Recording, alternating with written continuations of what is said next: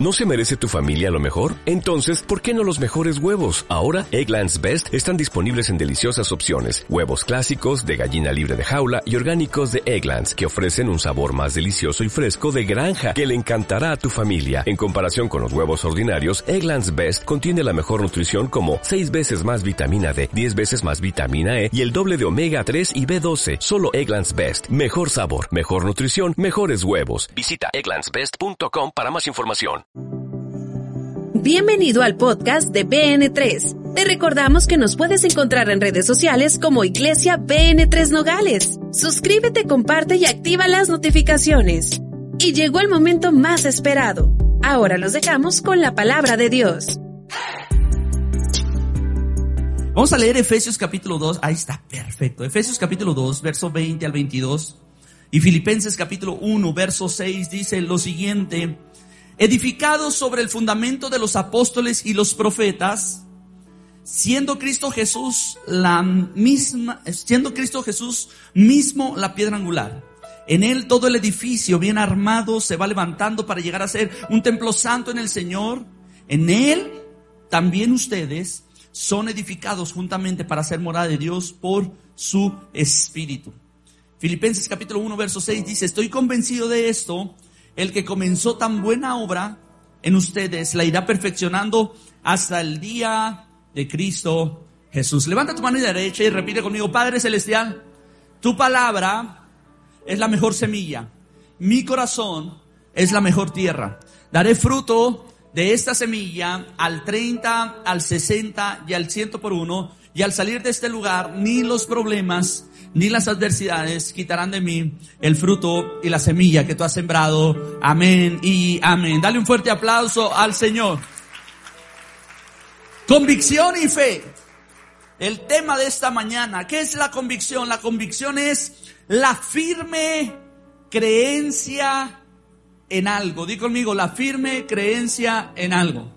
Entonces, eh, quiero mostrarte esto, ilustrarte de la siguiente manera. Ojalá pueda hacerlo de la manera como lo, percibí yo.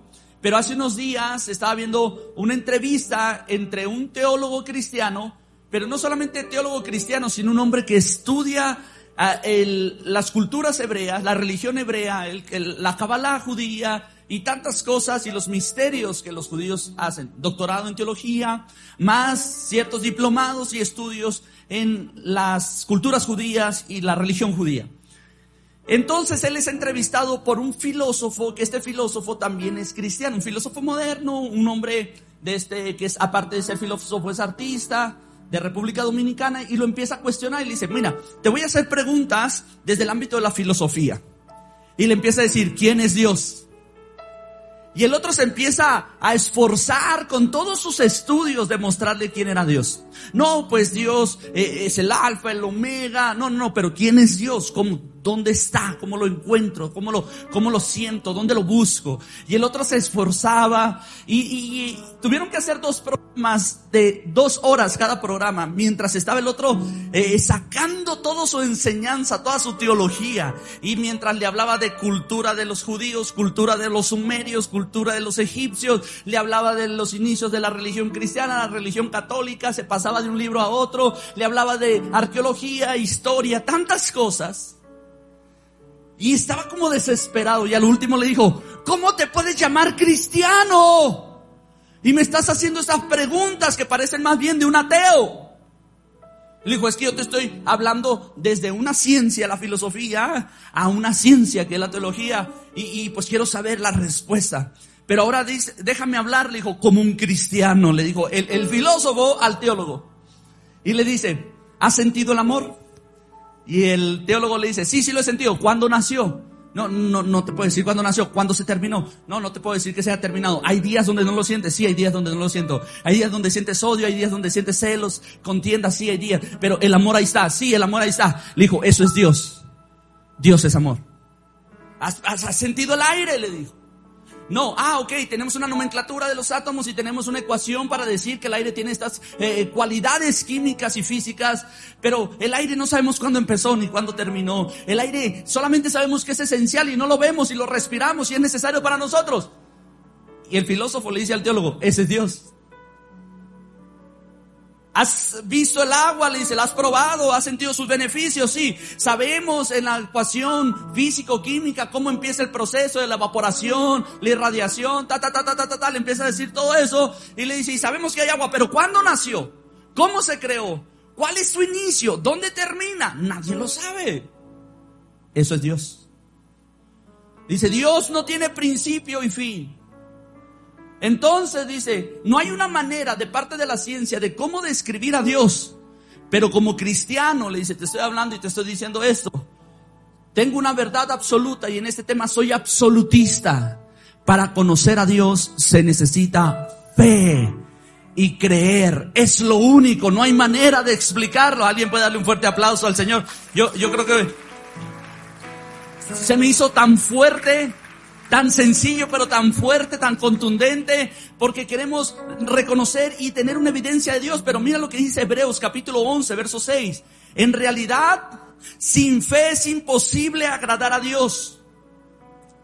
Ya que cualquiera que se acerca a Dios tiene que creer que Él existe y que recompensa a quien le busca. Primero, vamos a ver este texto, lo que está hablando dice, primero, para conocer a Dios tengo que creer que Él existe. No tengo ni una evidencia, no tengo ninguna razón, no tengo un número de nacimiento, ni una cédula de Dios, no tengo una dirección donde buscarlo, no tengo una evidencia física. Primero tengo que creer. Segundo dice, me tengo que acercar. Y tercero, tengo que creer que Él da recompensa a quien lo busca. ¿Hay alguien aquí que, que puede creer esto? Entonces, el detalle es, ¿cuánta gente no hay que cree en Dios pero no se acerca? Toca a tu vecino, dile, no están hablando de ti, dile, no te preocupes. ¿Cuántas ocasiones podemos creer, mi hermano, en Dios pero no creemos que Él nos puede recompensar? Di conmigo, pasito más arriba. Dice este texto, para, para, primero dice, es imposible agradar a Dios sin fe. Sin la fe yo no puedo agradar a Dios. ¿Por qué? Porque yo tengo que saber que Dios no está en BN3. Hay gente que se porta bien cuando viene a BN3. Toca a tu vecino y dile, no están hablando de ti. Para agradar a Dios, yo tengo que creer que Dios está conmigo en todo momento. Que Él está conmigo en mi intimidad. Que Él camina conmigo todos los días. ¿Y cómo voy a agradar yo a Dios? Teniendo un comportamiento santo en todo momento porque tengo temor de alguien que no puedo ver, pero creo que ahí está. Y mi intención es a través de mi santidad acercarme a Él y recibir la recompensa que Él tiene para mí. No sé si me estoy explicando. Hay mucha gente que cree en Dios, pero no vive en santidad en su intimidad. Ay, qué mensaje tan más difícil, Dios de mi vida. Creemos en Dios, pero no lo agradamos porque somos muy buenos. Ah, mira, es más, déjame salgo de mi mensaje y me voy a meter al mensaje que, unos puntos que traté con los ah, ah, varones este viernes, ¿ok? Nota lo que dice Hebreos 10, 23. No lo traigo en mis notas y, y no le pedí a los chicos que lo renovaran de este, pero dice Hebreos 10, 23. Mantengamos firme, sin fluctuar, la profesión de nuestra esperanza porque fiel es el que prometió. Ahora, déjame te vuelvo a repetir Hebreos 10, 23. Mantengamos firme, ¿de qué estamos hablando? De convicción y fe. Dice, mantengamos firme, sin fluctuar, sin andar de aquí para allá, la profesión de nuestra esperanza. Di conmigo, la profesión. No, no, no, BN3, no me estás ayudando. La profesión Ojo, hay algunos que son cristianos por afición, no por profesión.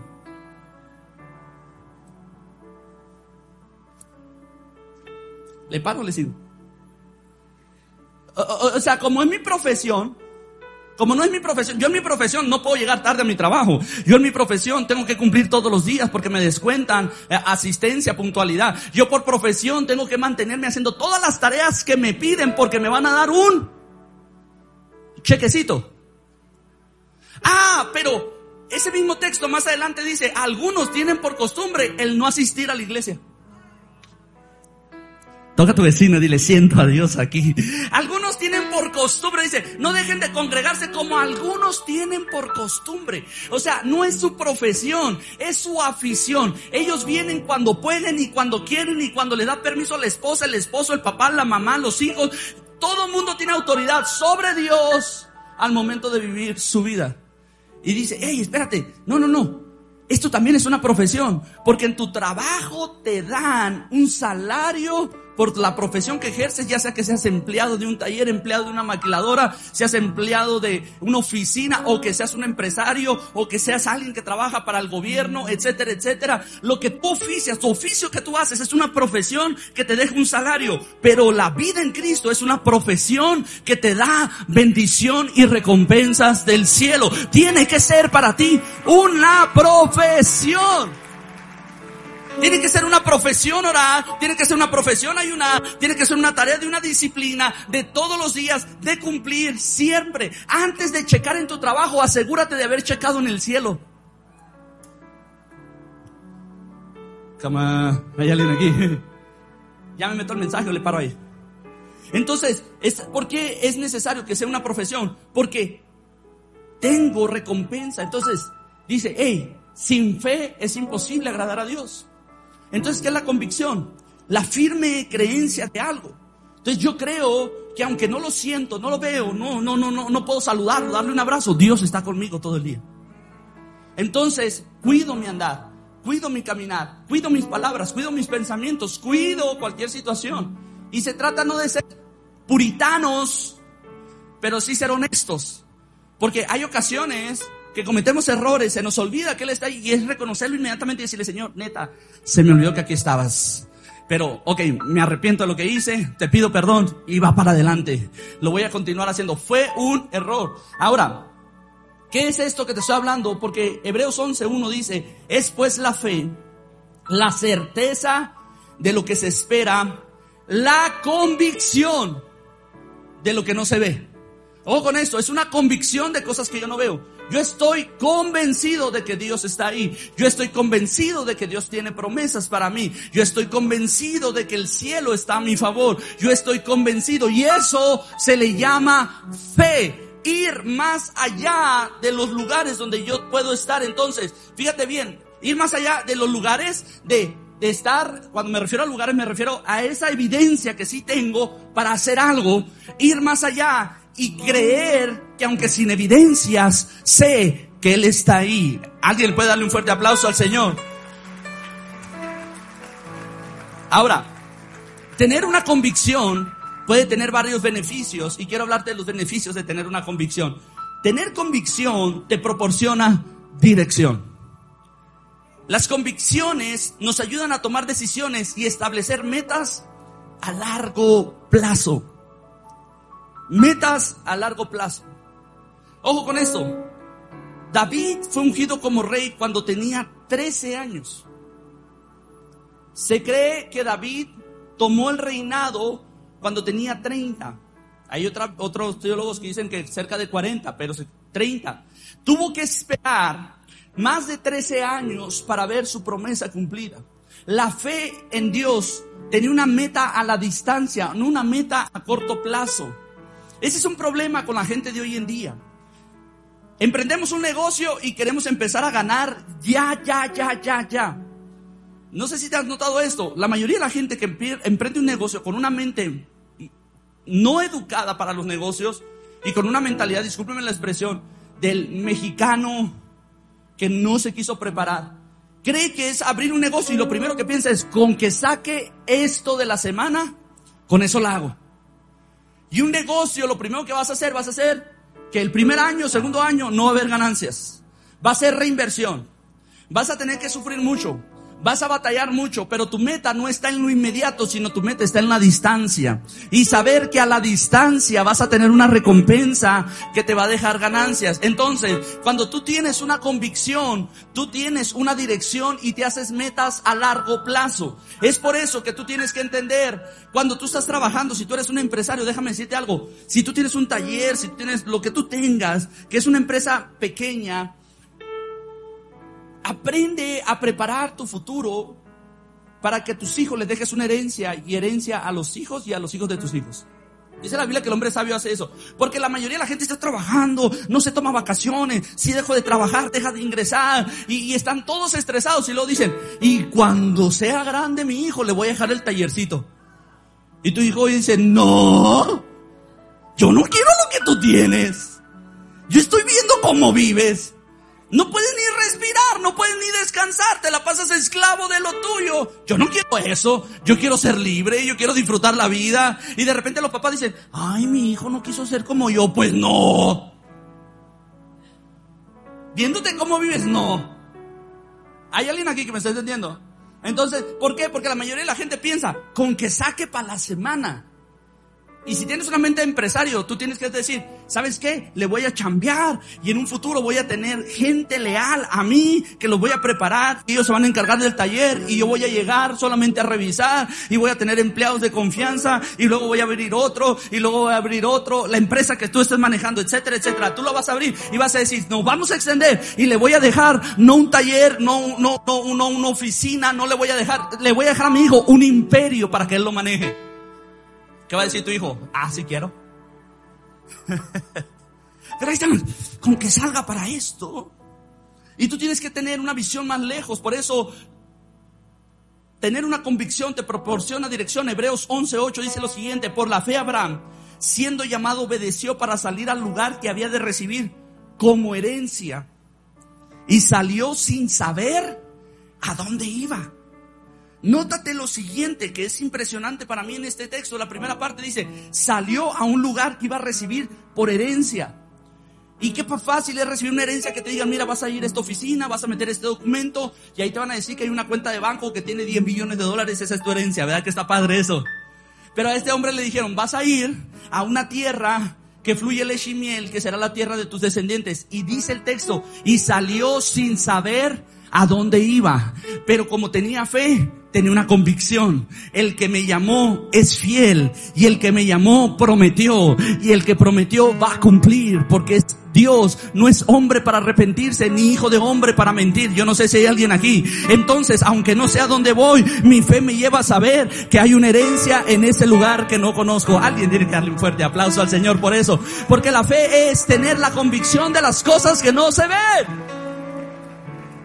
Saber que aunque hay una situación frente a ti, tú dices, no sé cómo está este asunto, no conozco nada de esto, pero he visto la evidencia de que Dios me está diciendo, ve y te voy a bendecir. Tener una convicción como segundo punto aumenta la resiliencia. Di conmigo, aumenta la resiliencia. Las personas con convicciones fuertes son capaces de superar los obstáculos y las adversidades con mayor facilidad. La gente, mi hermano, que tiene convicción en esa empresa que abrió, la gente le dice, ya deja ese trabajo, hombre, vete a una fábrica. Y él dice, no, no, no, espérate, aquí me quedo. Porque yo tengo una visión y la visión me hace tener resiliencia y voy a tener adversidades, voy a tener situaciones, voy a enfrentar gigantes, voy a enfrentar desiertos, voy a enfrentar tempestades, pero sé que al final de cada cosa va a haber una victoria para mí.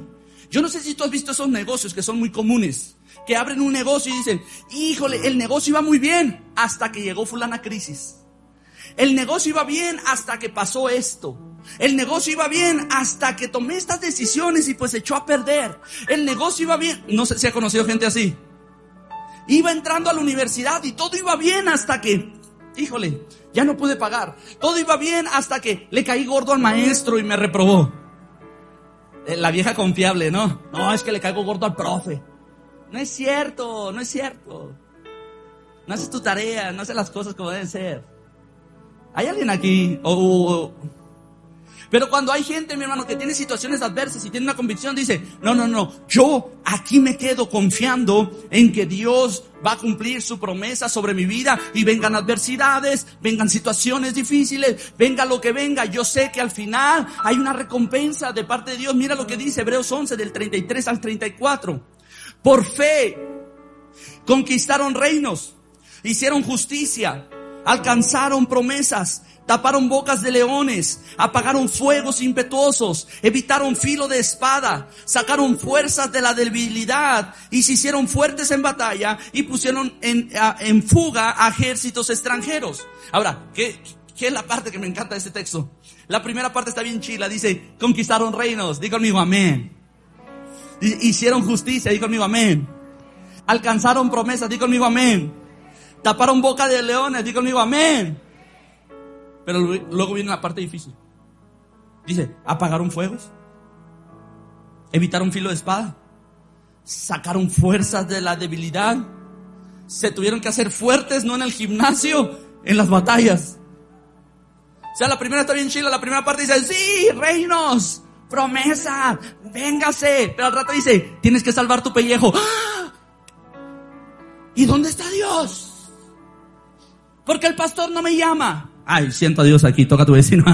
Dice, ¿y por qué estoy pasando esta situación y nadie me ayuda? ¿Por qué ahorita hay una tempestad, hay un fuego en mi casa y nadie me está ahí para echarme la mano?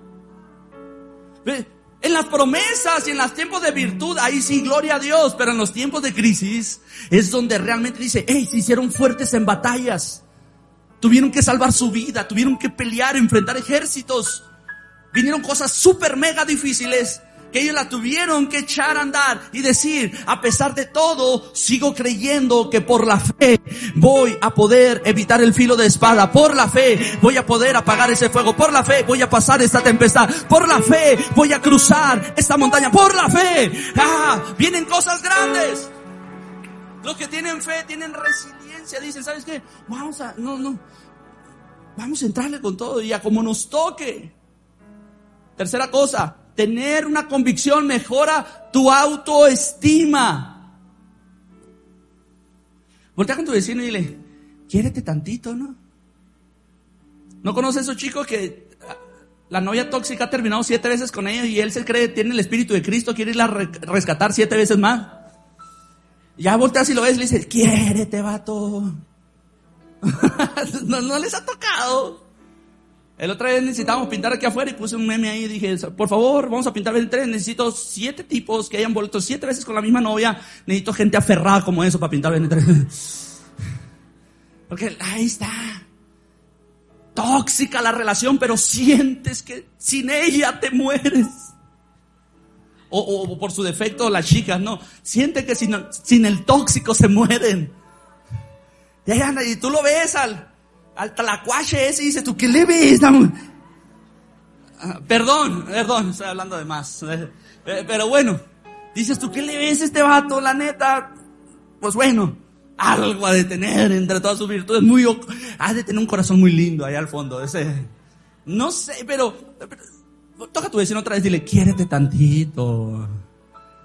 Ten autoestima. Mira, el tener una convicción te hace que te sientas seguro pero también seguro de ti mismo. Porque qué chilo es estar seguros aquí en BN3, ¿no? Qué, padre saber que cuento con un Alex, Qué padre saber que cuento con una Skandar, que cuento con un Víctor acá, que cuento con un Chuy y con todas las lindas mujeres que están aquí de servidoras. Qué padre. Ahí sí me siento seguro. No somos machos, pero somos. Pero a la hora que el pastor le dice, ponte a predicar, da un tema ahí. Ay, no, pastor. Decimos machos alfa. Machos alfa. Pero le dices predica. No, es que yo pienso que no. No me lo Usted no sabe lo que hice en la semana. No hiciste nada, tiraste barra toda la semana. No, no, no quiero poner cosas. Si me explico? No nos, no nos confiamos. No se trata de estar confiados solamente en el entorno, sino saber que yo soy capaz de algo más. Saber que es verdad. Antes era débil, pero la palabra del Señor dice, creí por lo cual hablé. Por eso dice, diga el débil, fuerte soy.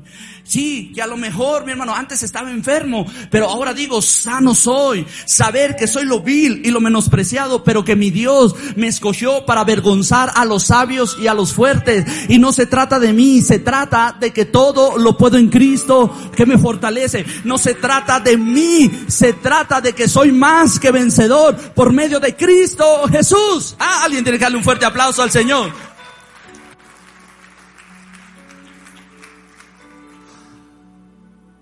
Quiero leerte lo que dice Hebreos 11, 24 al 26. Por la fe Moisés, hecho ya grande, rehusó, digo el mío, rehusó. llamarse hijo de la hija de Faraón, escogiendo antes ser maltratado con el pueblo de Dios que gozar de los deleites temporales del pecado, teniendo por mayores riquezas el vituperio de Cristo que los tesoros de los egipcios, porque tenía puesta la mirada en el galardón. Imagínate que ahorita apareciera, abriera la puerta aquí Elon Musk, te mirara y te dijera, me caes bien, te quiero adoptar como mi hijo. Y te voy a llevar de vacaciones a la luna. Algunos de ustedes de facilote se le tiran a los brazos. ¿Quién es Elon Musk? El hombre hoy por hoy de los más ricos del mundo, si no es que el más rico del mundo. Pero todos, todos estarían así que, sí, mi sueño. Yo sabía que Dios estaba conmigo. Pero eso mismo hizo, hizo Moisés con Faraón. Le dijeron, hey, eres el nieto del Faraón, el hombre más rico de tu historia. Y el otro dijo, asco. Podrá ser el más rico, pero mi padre es el dueño del oro y de la plata. Podrá ser el más extraordinario y tiene todas las capacidades, pero Dios también me da capacidades a mí. Ah, yo no sé si hay alguien aquí. Autoestima, dice, eh, eh, eh, ahorita momentáneamente voy a sufrir por los vituperios de Cristo, pero mañana voy a salir con todas tus riquezas transformadas para los hijos de Dios. Porque el trabajo que Dios le ha dado al impío es acumular riquezas para dársela a los hijos de Dios. Eso dice su palabra. No, usted no me está creyendo. Él tiene autoestima y dice, ¿por qué quiero lo tuyo si Dios me va a dar lo mío a mí?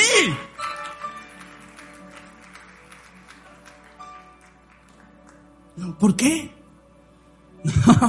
Podrá ser faraón, pero yo soy Moisés. Dios está conmigo. Algo grande va a suceder en mi vida. No, no, no, no, no voy a aceptar tu riqueza, le dijo Abraham al rey de Sodoma y Gomorra. ¿Para qué? Para que cuando Dios me bendiga digas que tú me enriqueciste. No, señor. Quédese con sus cochinadas ahí, ándele, agárrelas.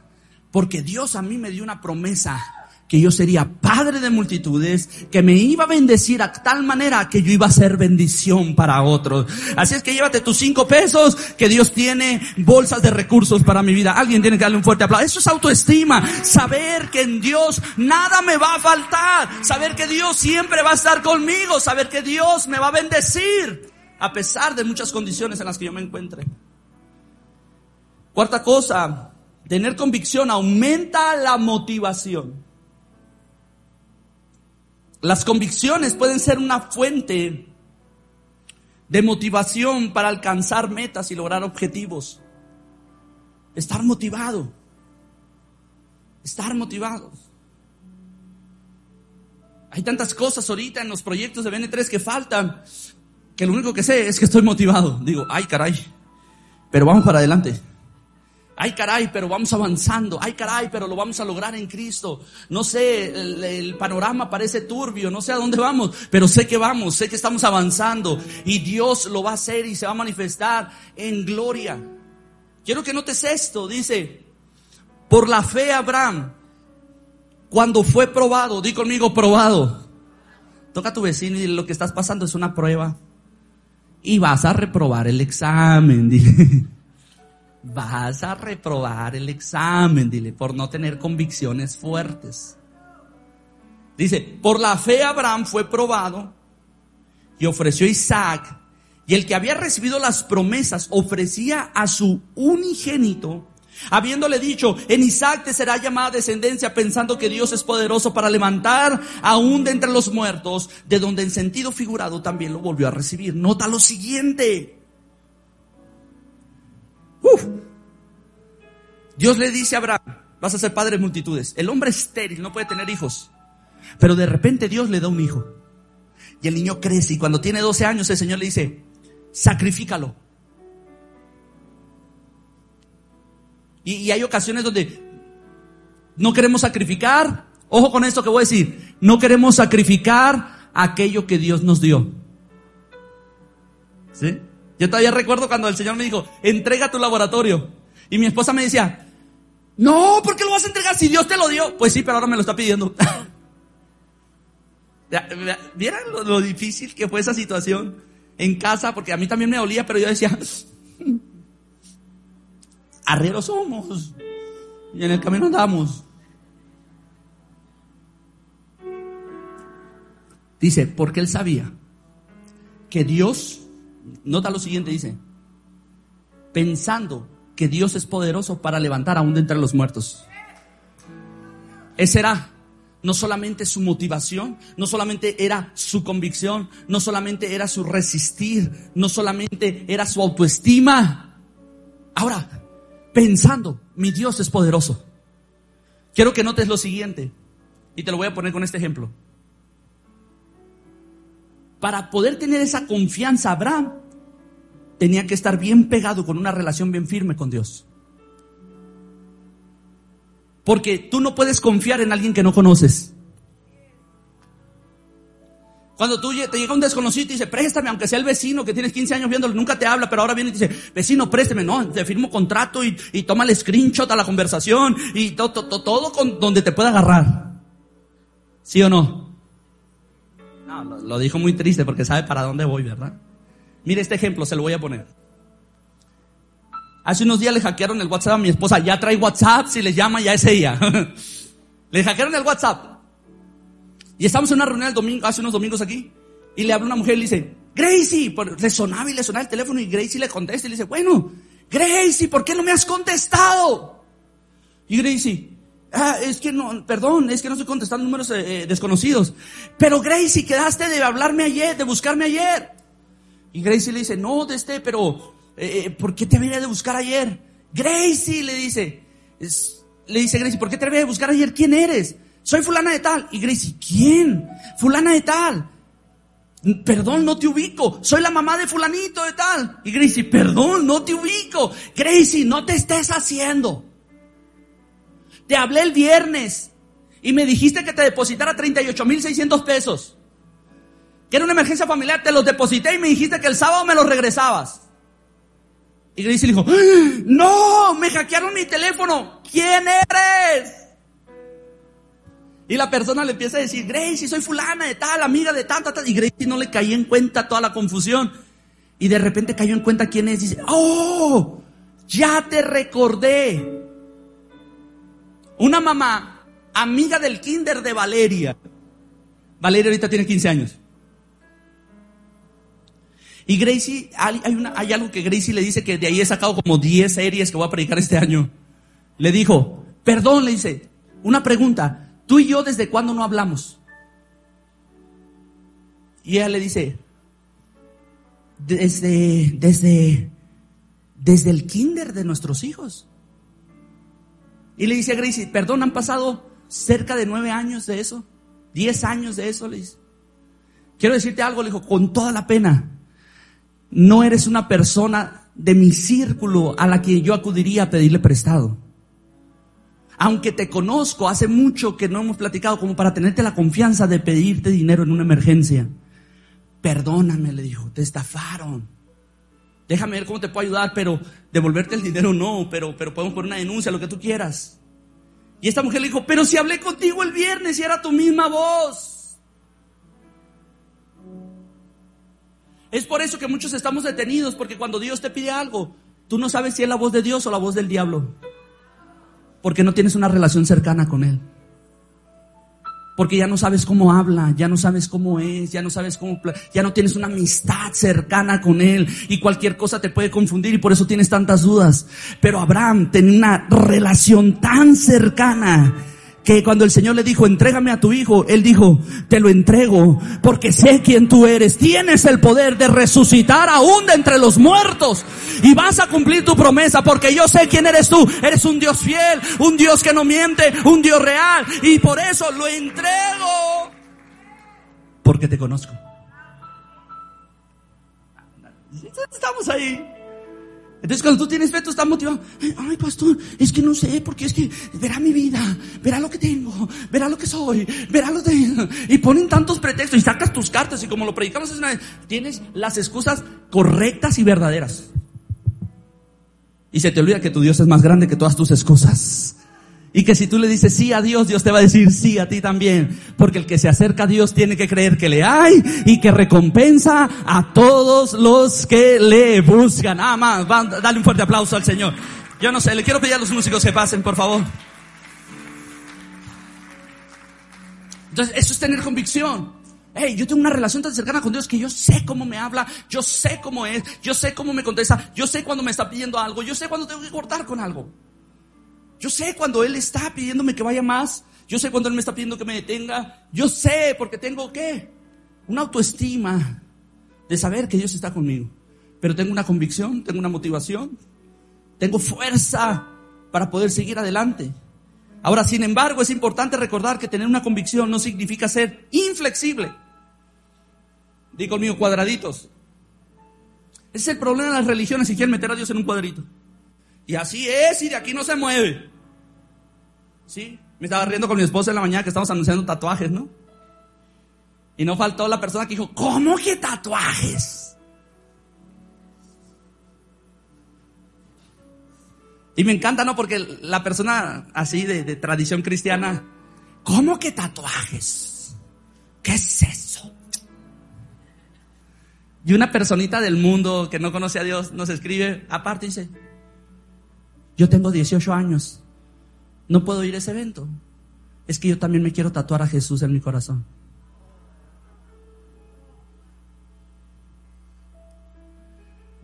Hicimos el post de Awakening que viene y nuestra, nuestra creativa se le antojó hacerlo con inteligencia artificial y sacó los rostros en inteligencia artificial y hizo un anuncio. Y no falta el que dijo, no veo Biblia aquí. ¿De qué van a hablar? ¿De Transformers o de qué? Porque la religión quiere meter a Dios en un cuadrito. no se trata de ser inflexibles, pero sí se trata, o de cerrarse, no se trata de ser inflexibles o cerrarse otras perspectivas o ideas, pero sí es importante escuchar y considerar opiniones de los demás, pero con mucha atención.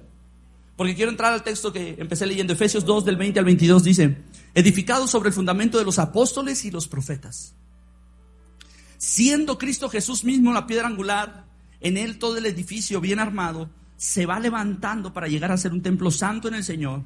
En él también ustedes son edificados juntamente para ser morada de Dios por su espíritu. Por su espíritu. Entonces está diciendo, hey, hey, hey. Tenemos un fundamento, apóstoles y profetas. Di conmigo, pilares. Dice, pero el fundamento, la piedra angular sigue siendo uno, Cristo Jesús. ¿Alguien aquí ha remodelado su casa alguna vez? Tú le llevas al, ingeniero así el diseño que te hizo el arquitecto, no bien perrón así tú. Perdón la expresión, pero, pero bien padre. Tú se lo llevas. Y el, y el ingeniero te dice, sí señor, pero para eso tengo que tumbar esos pilares que son importantes en su casa y si los tumbo la casa se cae. No puedo mover el fundamento, que el fundamento es el mismo. Lo que tengo que hacer, dices, le puedo hacer adaptaciones, puedo reforzar los pilares, puedo meter nuevas columnas, puedo hacer más cosas para seguir creciendo, pero el fundamento no lo vas a tocar. Si me estoy explicando? Entonces, ¿qué es lo que se trata? De lo que se trata es que la convicción es un fundamento y un pilar llamado principios. Yo puedo escuchar la opinión de los demás, pero para aumentar y perfeccionar, para crecer y enriquecerme en mi intelecto, en mi visión, en mi propósito, pero no para cambiar. Y hoy estamos viendo tantos jóvenes que están cambiando sus ideales y están cambiando el fundamento que es Cristo por doctrinas de hombres. Están cambiando sus fundamentos que, que, que son el baluarte del edificio que estás haciendo. Y en realidad estamos escuchando a las tendencias y no a las influencias, porque hoy todo es tendencia. Ya todas las mujeres quieren facturar. Paquita la del barrio se fue. Una tendencia. Y Paquita la del barrio va a vivir para siempre, quiero decirles eso.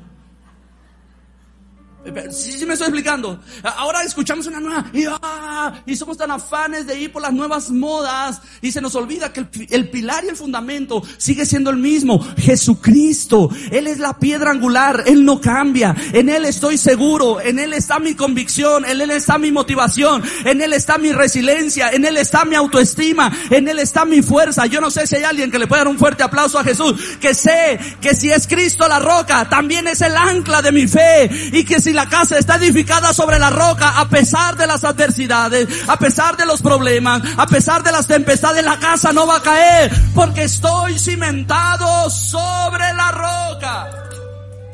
Ahora yo quiero que notes eso. Es por eso que al entender todo esto, el apóstol Pablo le escribe a los filipenses, vamos músicos, fluyan conmigo, está diciendo a los filipenses, estoy convencido de esto, Di conmigo, convencido. No, vamos, BN3, convencido. Di conmigo, convicción. Tengo la convicción del que, que empezó esta buena obra, la irá perfeccionando hasta el día de Cristo Jesús. Toca a tu vecino y dile, aún no estoy terminado. Siguen edificando sobre mí, dile, me están poniendo paredes nuevas, me están pintando la fachada. Vamos, toca a tu vecino, dile eso, dile, aún no estoy terminando, pero tengo una promesa, el que empezó no me va a dejar incompleto. Ay, alguien tiene que darle un fuerte aplauso al Señor. El que empezó va a terminar la buena obra en mí. Porque Él es un sí y un amén para siempre, porque su palabra es verdad y porque mi Dios me ama y va a terminar esa obra conmigo. Dale fuerte este aplauso al Señor. Ponte de Dios me ama y su es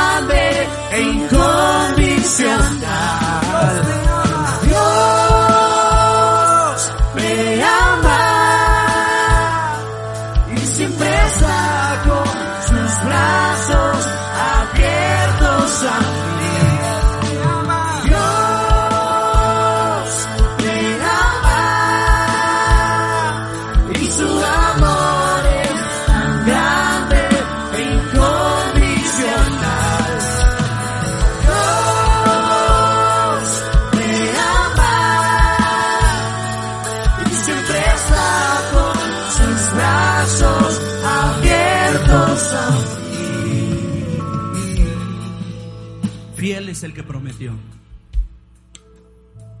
Él dijo, juré por mí mismo que te iba a bendecir. Pero Dios, ¿por qué no encuentro la bendición? Porque estás lejos. Porque sí crees, pero no te acercas. Sí crees, pero no le agradas con tu vida en lo privado. Sí crees, pero estás guardando actitudes, pecados y, y te preocupas tanto por la apariencia que se te olvida la esencia. Y el Señor dice, no, no, no, el cascarón no me importa, me importa el corazón. ¿Por qué no recibo la bendición? Porque no me acerco. Y si creo que sí existe, es muy difícil creer que me puede bendecir. Y esta mañana vamos a romper con esos paradigmas. Yo sé que todos hemos fallado. Y yo sé que todos hemos sido un momento cristianos por afición y no por profesión. Creemos en Dios, pero somos aficionados de Dios, no somos profesionales de Dios. Y este día, todos juntos, vamos a entregarle nuestro corazón sinceramente a Jesús. Y le vamos a decir, de verdad Dios, quiero acercarme, quiero conocerte, quiero, quiero estar cerca de ti. Y que hables a mi vida, y escuchar tu voz, y poder saber que en un día, tarde que temprano, recibiré el galardón que tú tienes y las recompensas y las bendiciones que tú tienes preparadas para mí. Toca tu corazón y repite fuerte conmigo, Padre Celestial, en este día te pido que perdones mis pecados, que me perdones por lo oculto de mi intimidad, que no he honrado tu presencia. En este momento sé, vamos, dilo fuerte, sé y reconozco que existes. Hoy me quiero acercar a ti. Hoy te abro las puertas de mi corazón. Entra en mi vida. Límpiame. Purifícame. Hoy creo que tú tienes el poder de hacer posible lo imposible. Hoy te entrego mi vida. Hoy te entrego mi corazón. Y hoy te pido perdón por mis errores. Pon en mí a tu Santo Espíritu. Y yo sé que a pesar de las tormentas, a pesar de las dificultades, mi convicción es que si tú empiezas una nueva obra en mí ahora, vas a ser fiel para terminarla. Amén y amén. Puedes darle un fuerte aplauso al Señor. Vamos, dáselo fuerte. Y nosotros decimos, Dios me ama. Dilo de tu corazón, levanta tus manos, Dios me ama. Dios me ama. Deseamos que esta palabra haya sido de bendición y oramos para que dé fruto en tu vida. Comparte este podcast con tus amigos y familiares. Recuerda que puedes encontrarnos en redes sociales como Iglesia BN3 Nogales. Danos tu like, suscríbete y activa las notificaciones para que no te pierdas los nuevos episodios y las transmisiones en vivo de nuestros servicios. Esperamos y sea de gran bendición. Hasta la próxima. BN3 tu casa, tu iglesia, el lugar de su presencia.